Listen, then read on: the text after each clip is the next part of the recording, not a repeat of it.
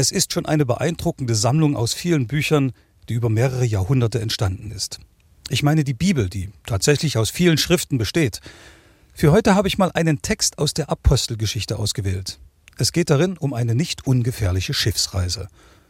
Die Apostelgeschichte, eines der Bücher der Bibel, erzählt, wie sich die Jünger, also die Apostel und Freunde Jesu, nach seinem Tod und seiner Auferstehung auf die Beine machen und an vielen Orten diese unglaubliche Story erzählen.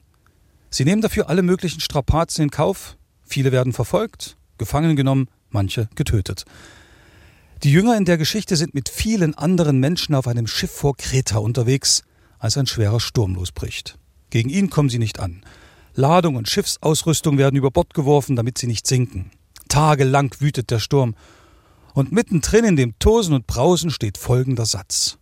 Ohne Hoffnung auf Rettung sind wir dem Sturm ausgeliefert. Es ist der entscheidende Satz dieses Kapitels. Wer Hoffnung hat, gibt sich nicht auf. Hoffnung ist ein lebensrettender Kraftspender. Und Hoffnung brauchen wir auch heute. Wir dürfen sie beim Betrachten der dramatischen Situation, auch in unserer Gegenwart und vielleicht auch im eigenen Leben stets vor Augen haben. Zur Pandemie und zur drohenden Klimakatastrophe kamen der Krieg in der Ukraine, das Erdbeben in Syrien und der Türkei und die Not der flüchtenden und obdachlos gewordenen Menschen hinzu.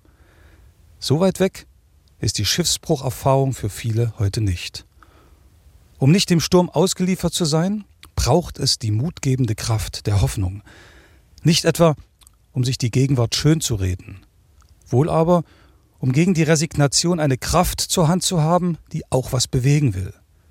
Genauso wichtig sind Menschen, die die Hoffnung nicht enttäuschen. Und dann kann mit vereinten Kräften viel gelingen. Am Ende, so steht es in der Schiffsbruchsgeschichte der Bibel, setzt sich die Kraft der Hoffnung durch. Alle wurden aufs Land gerettet, endet der Text, weil sie nicht resigniert aufgegeben haben.